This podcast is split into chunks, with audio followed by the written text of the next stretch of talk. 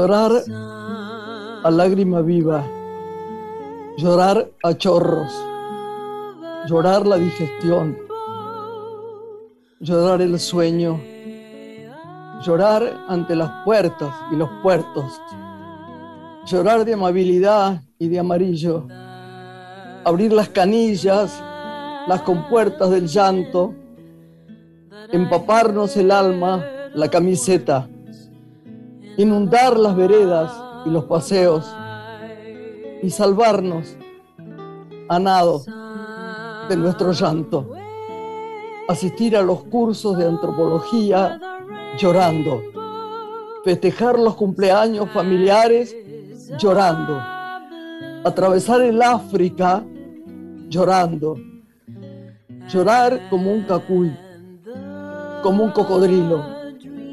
Si es verdad que los cacuís y los cocodrilos no dejan nunca de llorar.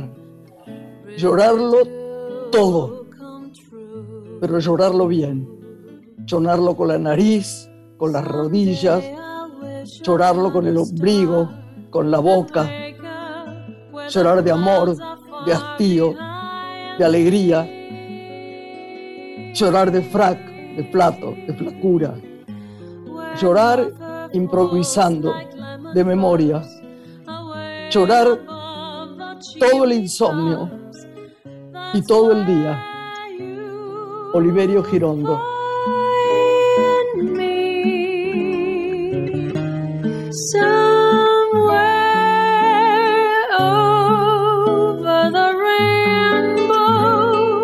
Hola. Buenas noches. Después de este poema tan fuerte, ¿no? Tan maravilloso.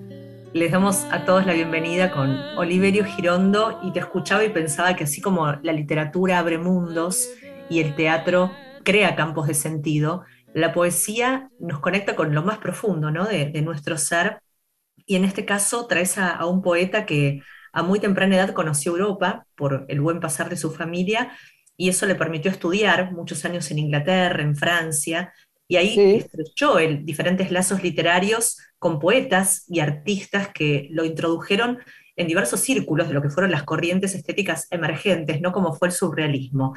Y así fue conociendo diferentes movimientos artísticos de vanguardia, hasta que se recibió de abogado, nunca ejerció, y recuerdo que 20 poemas para ser leídos en el tranvía fue su primer gran poemario.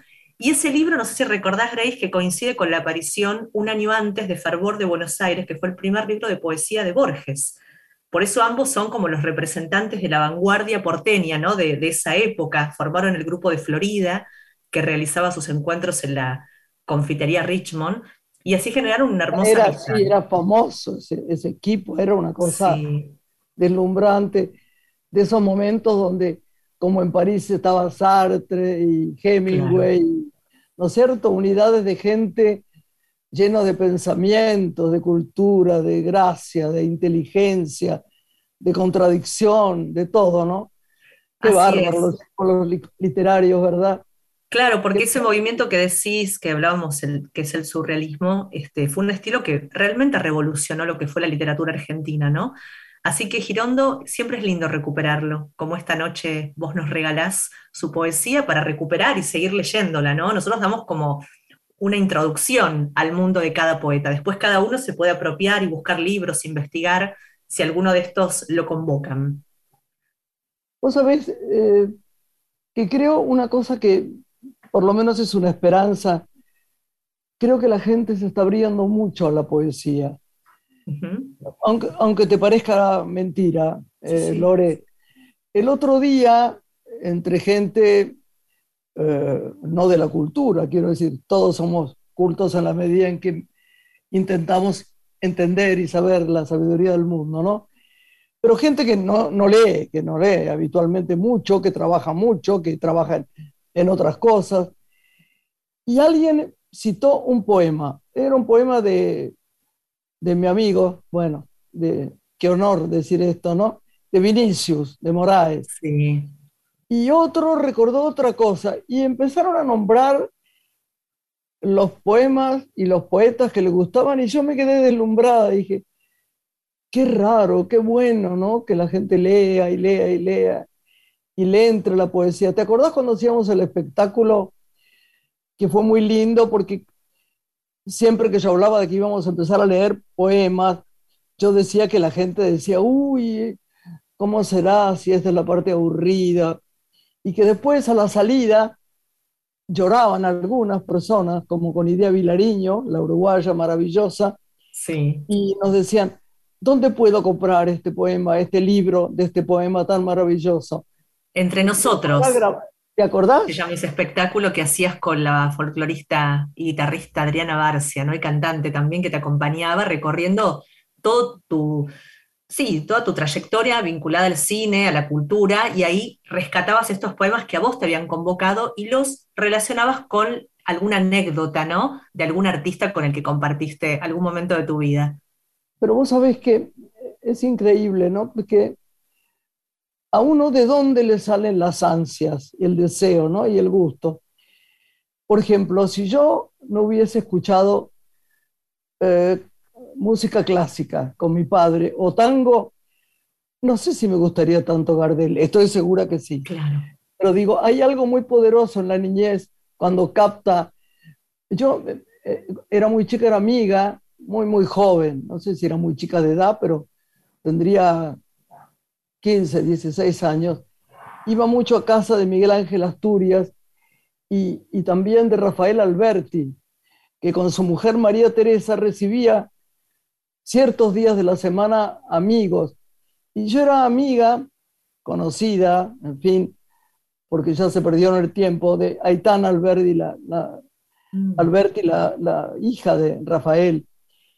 Y entonces cuando vos creo que lo he contado bastantes veces, pero llegabas a esa casa y entraba Gassman y, decía un poema, y después venía, estaba al lado tuyo la madre del Che Guevara, que contaba anécdotas de las, de las historias del Che, de cuando era chico, no, no hablaba políticamente, hablaba musicalmente del corazón del Che y de, y de lo que ella opinaba.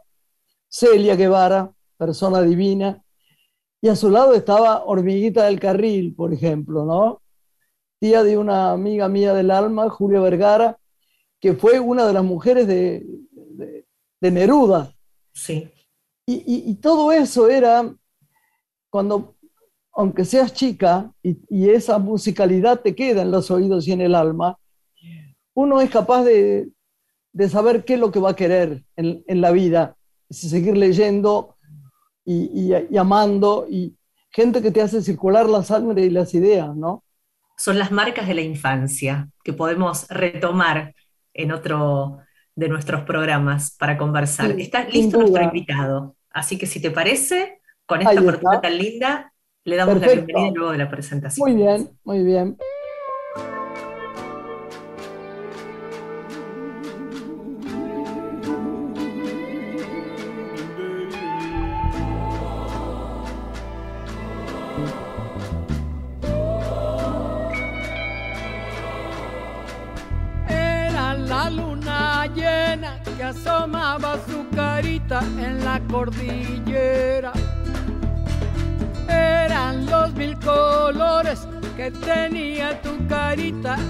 Noche aquella.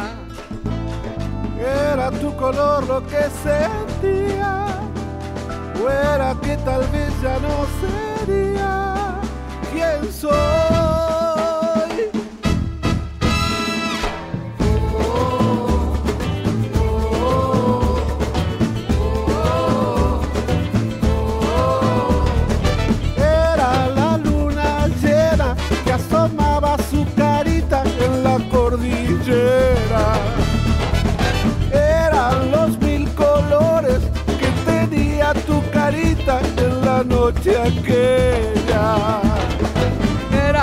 Era color lo que sentía, fuera que tal vez ya no sería quien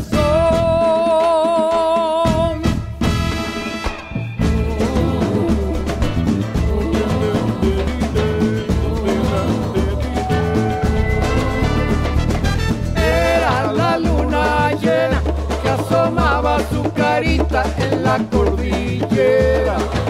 los mil colores noche aquella. Era la luna llena que asomaba su carita en la cordillera. Eran los mil colores que tenía tu carita en la noche aquella.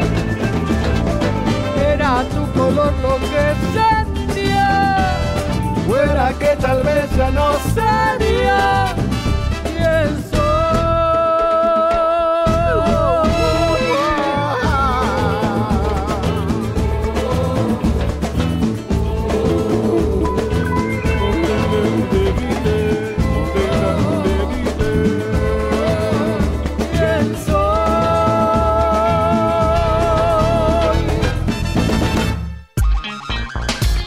Graciela Borges en la radio pública.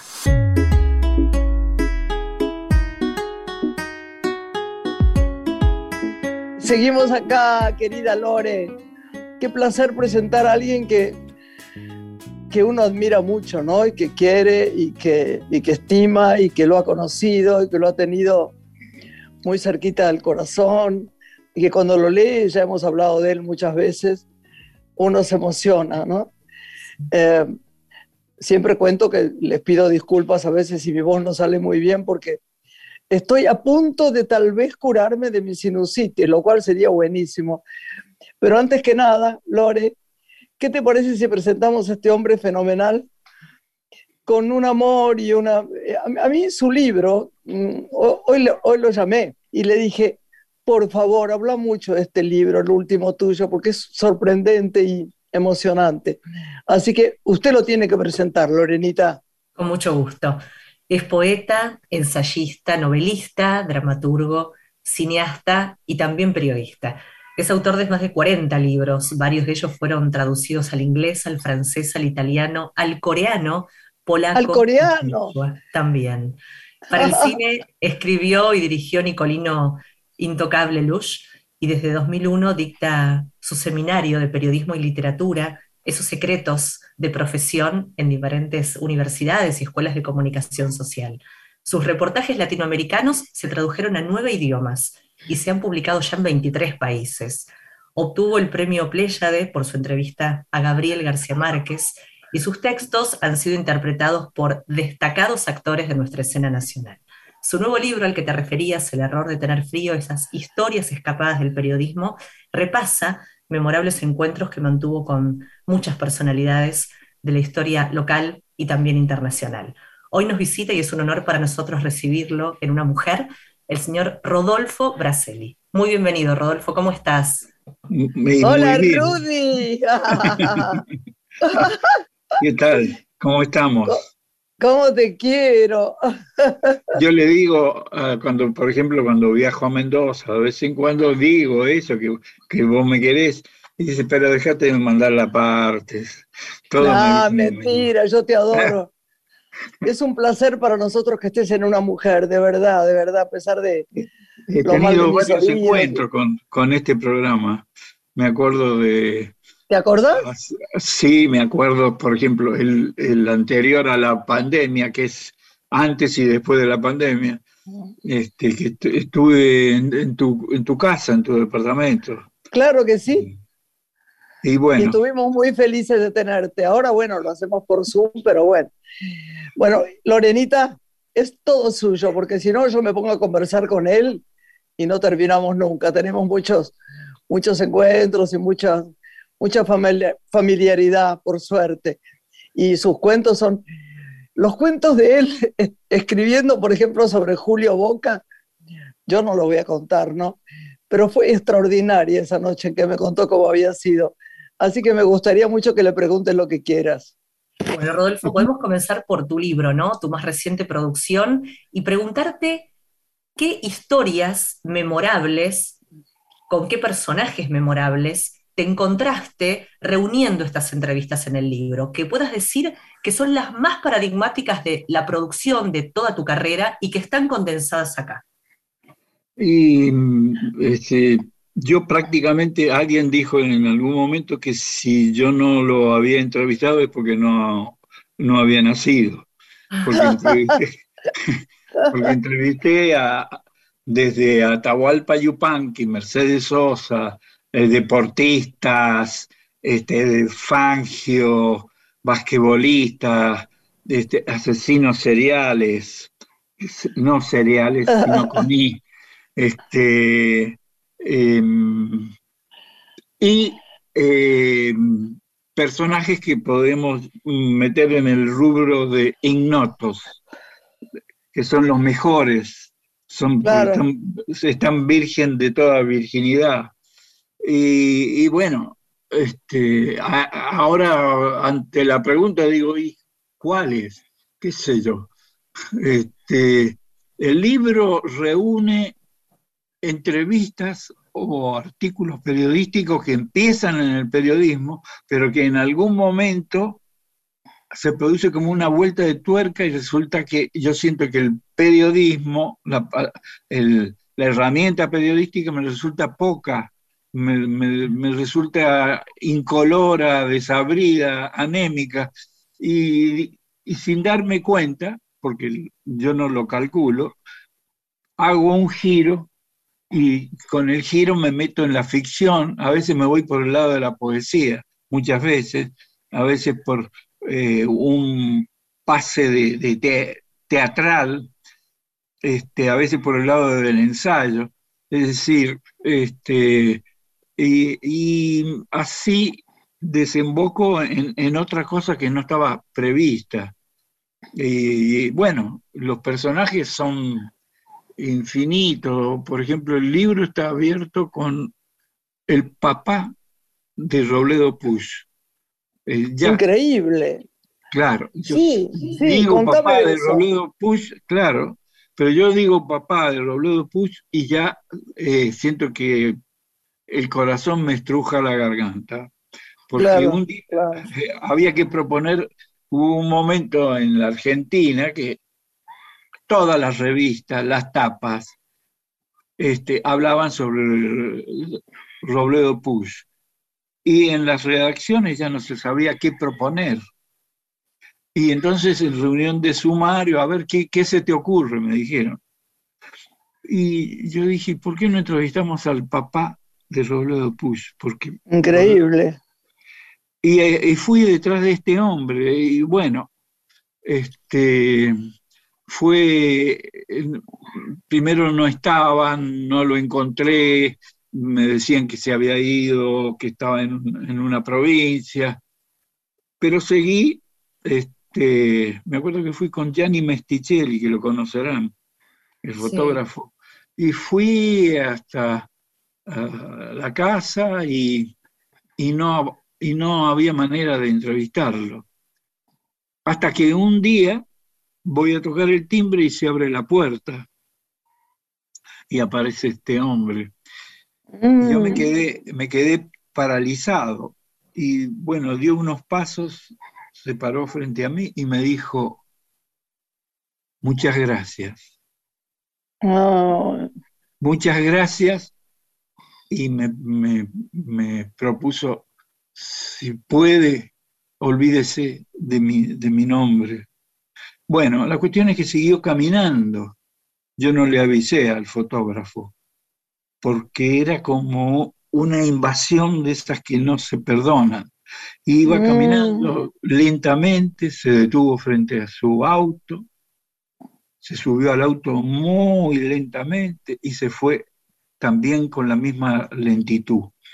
Y cuando, cuando yo terminé, eh, eh, bueno, le dije al fotógrafo, ¿sí quién era ese hombre? No, un vecino, le dije. Y fui a la redacción y cometí el peor de los pecados que puede cometer un periodista, que es ser discreto.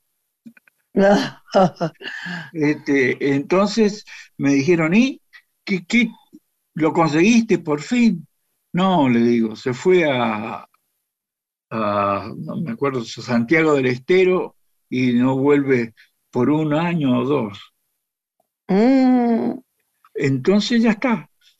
Eh, cometí realmente un sacrilegio para la profesión, pero lo, lo guardé porque este, era un, un, personaje que yo creo que con un roce se, se estallaba como una, una copa que cae al piso, un vaso. Ay, Este, impresionante y- tu historia, Rodolfo, impresionante. Y bueno, ya la, terminó la noche y como uno es, es escritor y qué sé yo, se permite imaginar cosas y seguí relatando lo que fue, lo que era ese momento en la noche cuando se duerme este, Robledo Push y está el padre ahí y el padre le dice, eh, bueno, trata de acariciarlo y le dice, estamos solos, solos como Mm. todos, pero solos como nadie en el mundo. No. Y bueno, este, es decir, eh, es, ahí está el asunto de la, entre comillas, traición al periodismo, que la he cometido varias veces en, muchas notas. Este, muchas veces lo que uno no cuenta es lo que más vende, lo que más interesa, pero bueno, también me parece que tenemos que manejar ciertos límites, sobre todo el límite, cómo manejar el límite. Yo no quiero hacerle a otro lo que en esta misma circunstancia quiero que me hagan a mí. Es decir, pero el periodismo tiene eso, es fascinante, pero perdemos el conocimiento más de una vez. Y bueno, hay personajes como este. muchas ¿Sabés veces qué me impresionó, Rodolfo? Eh, La historia de Mercedes Sosa caminando por la calle Corrientes y Ah, que, que la- dice que, que la la van a justiciar. ¿eh? Que la Es secuestra. extraordinario. Es extraordinario. Usted, usted es Mercedes Sosa. Es- Sosa. Y no Mercedes se dio ser Sosa. ¿Qué claro, dije? ¿Me equivoqué? No. No, no, yo el que me, estaba equivocando. Y ella le responde a los secuestradores, no, si voy a ser Sí. Julio Sosa. Si voy a ser Julio Sosa. y bueno, eh, con Mercedes tuve una relación eh, que empezó en Mendoza. Ella era jovencita, estaba recién secuestrada por Oscar Matus, el papá de Fabián. Se la Obvio. trajo, se la trajo de, de- de Tucumán cuando la negra ya estaba, eh, ya tenía hasta el juego de comedor comprado con un señor que respetó muchísimo, pero vino el, el negro Matu y ¡pum! la subió arriba del caballo atrás y vamos. Y en Mendoza la, la negra eh, se hizo, como ella dice, ahí me hice mujer y, digamos que floreció la, la cantante y la cantora. Y bueno, la conozco desde cuando salió el nuevo cancionero, un día domingo que como yo eh, los domingos iba a media tarde, justo llegaron la Mercedes, Tejada Gómez, Matu, Tito Francia, y venían a que les hiciéramos una nota, me dieron la nota a mí, pero la- presentaban el, el, este, presentaban eh, el nuevo cancionero, pero ¿cuándo lo presentaban? Al otro día, lunes, y así hacían la Ah. prensa en aquel momento. Y bueno, pero fue algo que se- se convirtió en nacional, en internacional, hasta John Baez entró en, esa, en, ese, en ese aluvión. Y bueno, con la negra vivimos momentos ya directamente familiares, compartimos el dolor de algunas muertes y la alegría de algunos nacimientos. Este, al primero de mis hijos lo fue a ver a las dos o tres horas eh, en la maternidad y me acuerdo que lo, se lo puso así y empezó a cantarle duerme, duerme negrito. Ay, Y bueno, amor, a los cinco minutos la habitación estaba llena de médicos, enfermeras, enfermeros. este, y, y con la negra eh, este, y el pocho, el, el ex el marido que Sí. falleció a los siete, ocho años de, eh, vivimos momentos eh, maravillosos y siempre, por ejemplo, al compás de el locro que preparaba la madre, las empanadas que a uno lo hacían llorar. Yo me acuerdo, ¿te acordás? Esos 9 sí, de siempre. julio. Los 9 de julio eran maravillosos. ya uno directamente se levantaba y se preparaba para ir a, la casa de la negra. Es verdad, es verdad. Y podías irte, volver, estaba gente llegando. Ah, no, ni El locro preparado, las empanadas ricas, el amor de ella. Sí, sí, sí, es verdad. Y bueno, la, comida, el olor, los aromas eh, en una parte de la biografía que escribí sobre la negra, es lo que de algún modo le hizo vivir algunos años más, porque la negra estaba decidida a, no vivir más. No, no tomaba una cucharita de agua y, no la podía resistir. Este, y bueno, empezó, a hacer, verdad.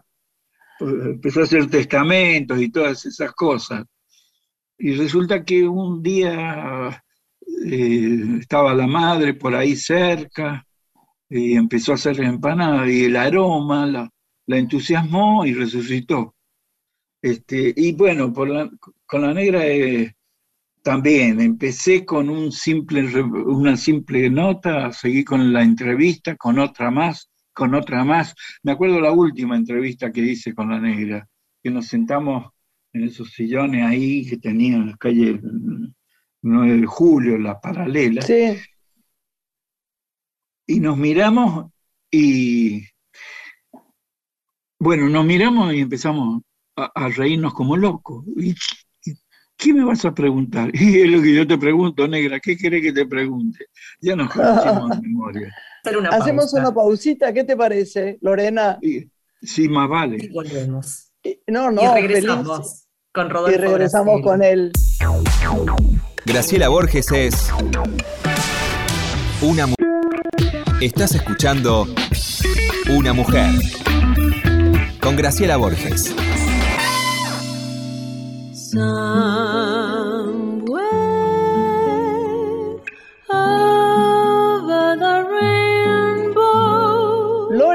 Seguimos acá con este genio tan querido. Rodolfo Graceli, nuestro invitado de hoy. Rodolfo, hay una historia, vos la este, definís como la más feliz de la Tierra, ¿no? Que es un capítulo del libro donde relatás la historia de un albañil que aprende a leer con dificultad y logra escribir un libro. Sí, eh, para mí los personajes mm, eh, más queridos, más entrañables y de los que más uno aprende son los, incluso te diría, casi analfabetos. Es decir, yo ah. vengo de un papá y de una mamá que no estuvieron en la escuela. Mi papá nunca pudo ir un solo día a la escuela, ni mm. siquiera a, retirarnos a nosotros. Este, y, y siempre me he dejado tentar por personajes eh, desconocidos. Y por ejemplo, hay un capítulo en esta, eh, El error de tener frío, un capítulo que está dedicado a, eh, o titulado El escritor más feliz de la Tierra. Ah, qué lindo título. Y sí, pues eh, la cuestión es que era Eulalio González, un boliviano, lo conocí en una feria del libro allá en Mendoza. Me acuerdo que me miraba en un salón donde todos los escritores estábamos firmando autógrafos y todo esto, haciendo cáscara, y y lo veía a este hombre que me miraba desde el vértice del salón. Y cada vez que giraba la cabeza yo lo veía que estaba 20 centímetros, 30 centímetros más cerca.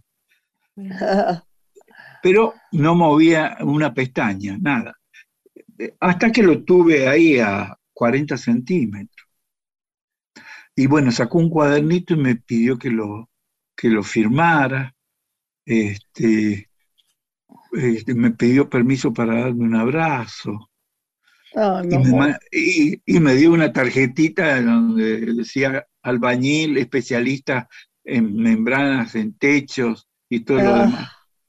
Y yo dije, e, este tipo tiene algo, algo, como todos tenemos algo, pero quise descubrir qué es lo que tenía.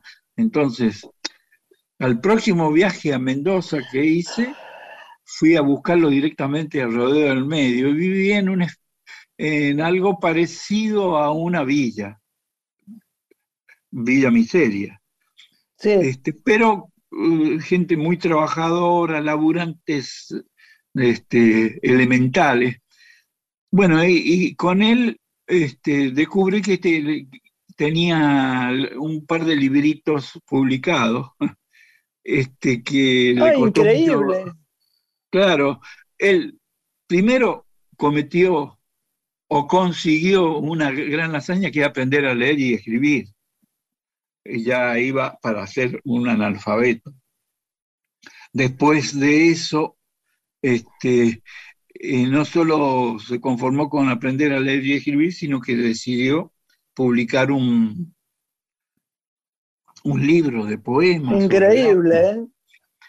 Y después de eso, eh, un gran ejemplo de autogestión, él este, juntó, empezó a juntar dineros en, en un barrio extremadamente pobre este, para pagarse la edición. Y, y juntó la platita, moneda por moneda, y sacó, su, sacó un librito y otro librito, y era radiante, me, me contaba cuánto escribía, tenía una mesita, un cuadernito, la mesita no medía ni 60 centímetros, este, y así.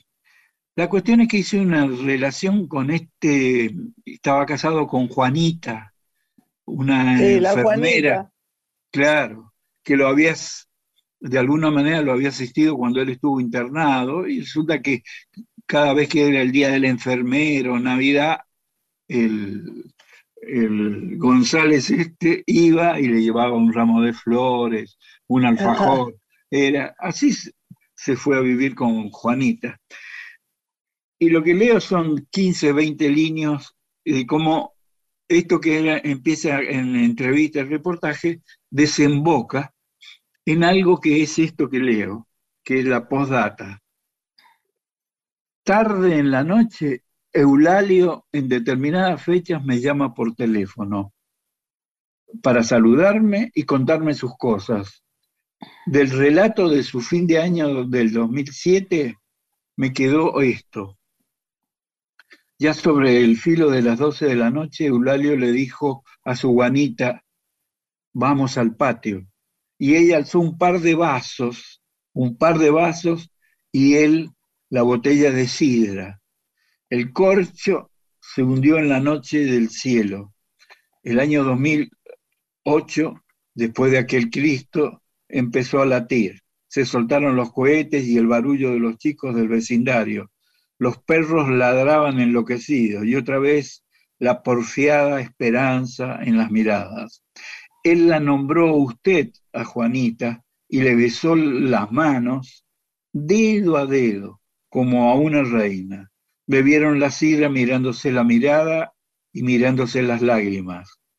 Ninguno de los dos pronunció, ninguno de los dos pronunció la palabra felicidad, pero estaban, estaban anidados en eso.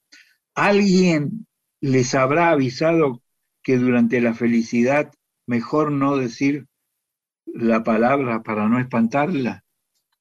Ah, Él, él la buscó, él buscó en lo más hondo del cielo y señalando una estrella, dijo,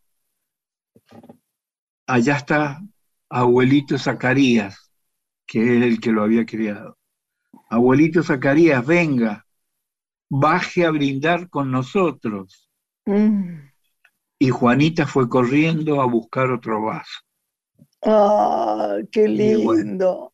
Hermoso, Estos son los- uno se, se alimenta de, de estos seres, porque yo los distingo entre ciudadanos, personas, gente, no. Estos son seres.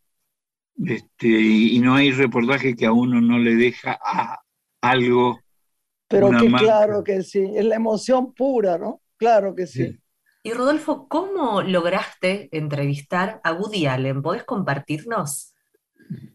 Y Woody Allen era imposible, porque daba claro. una, ¿Cómo era una o dos no? notas por año, claro. Claro. Dos.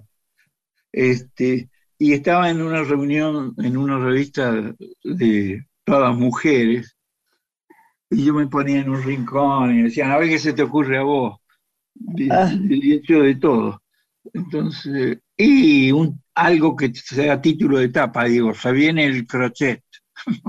me querían tirar por una ventana. Por, este, y de repente, más que por, de todo por jorobar, eh, dije, bueno, a ver qué se te ocurre hacer, alguien para entrevistar.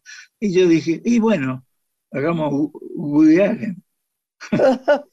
Woody Allen. Entonces dice, sí, como esa determinación que, tienen las mujeres, sí. Bueno, entonces dice, anda, digo, voy abajo al segundo piso donde nos daban el dinero para los viajes. No, no, no, hacelo por teléfono.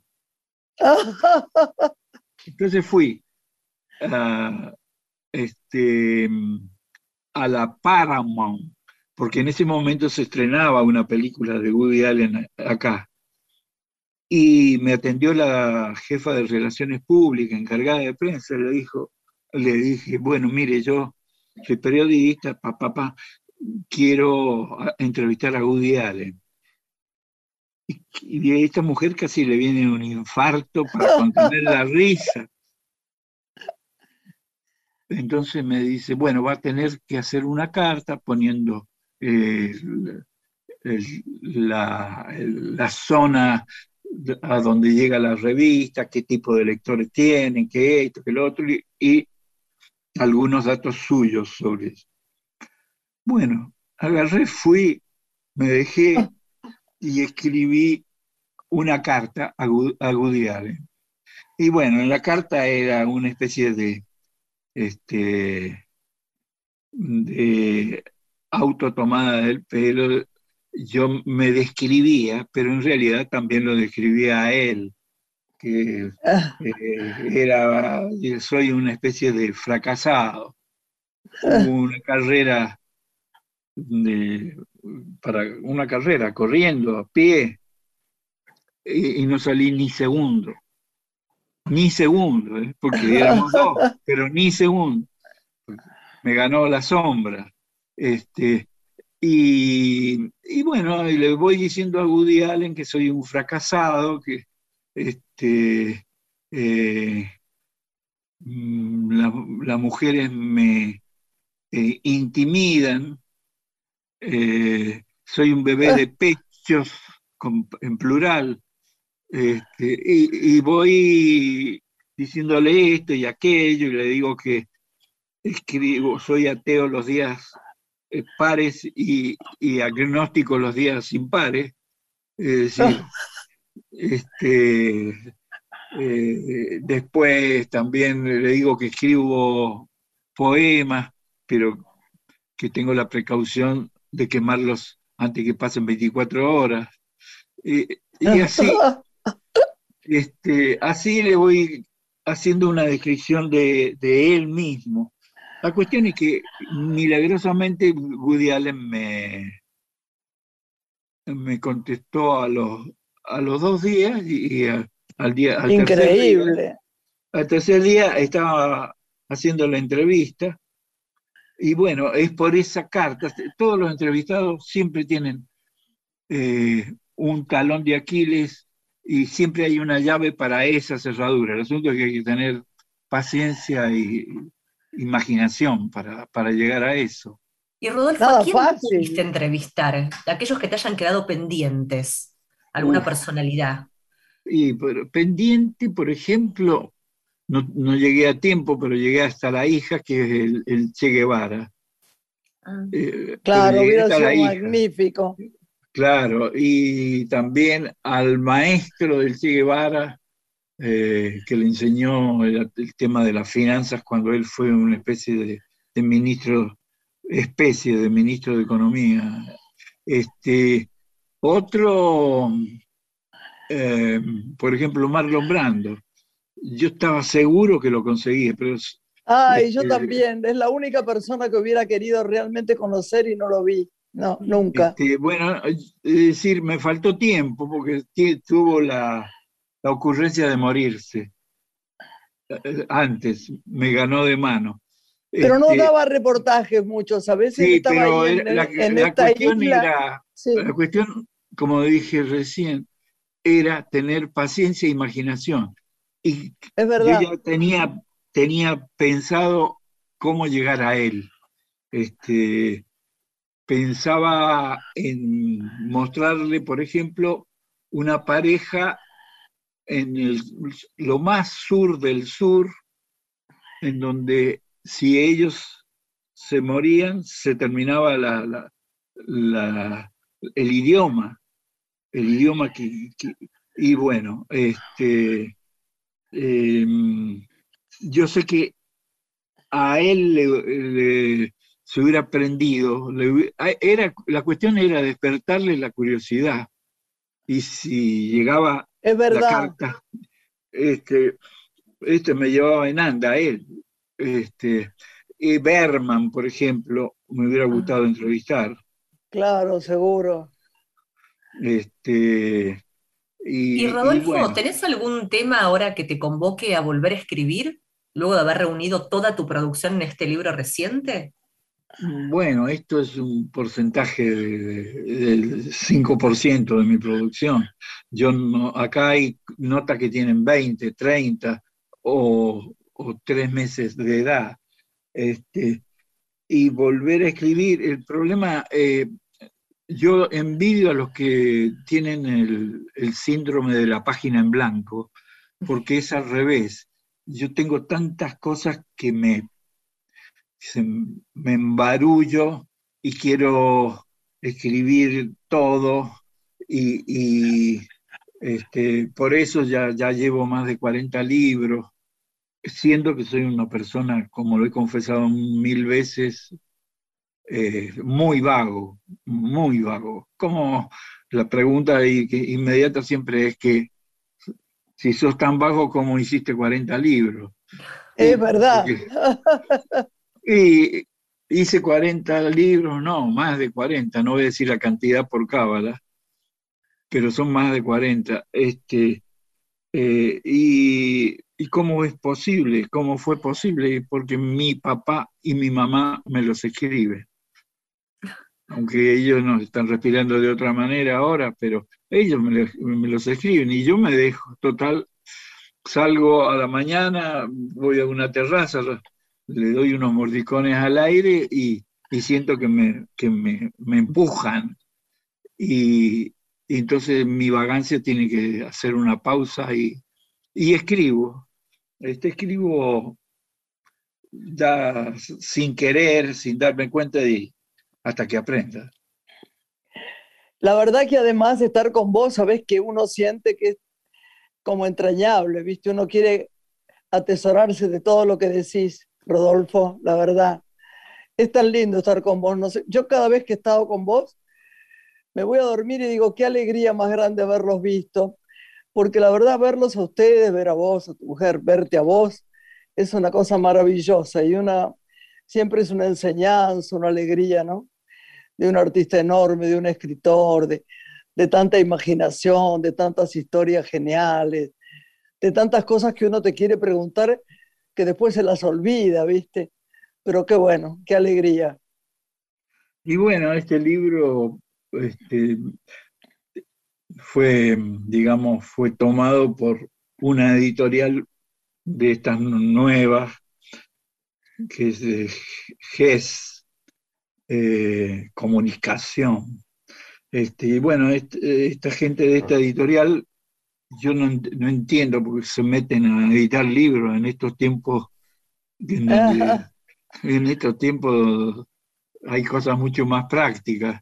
Pero bueno. No sé, pero está muy bien editado, Rodolfo. Sí, está- sí. Es muy lindo, muy lindo tenerlo.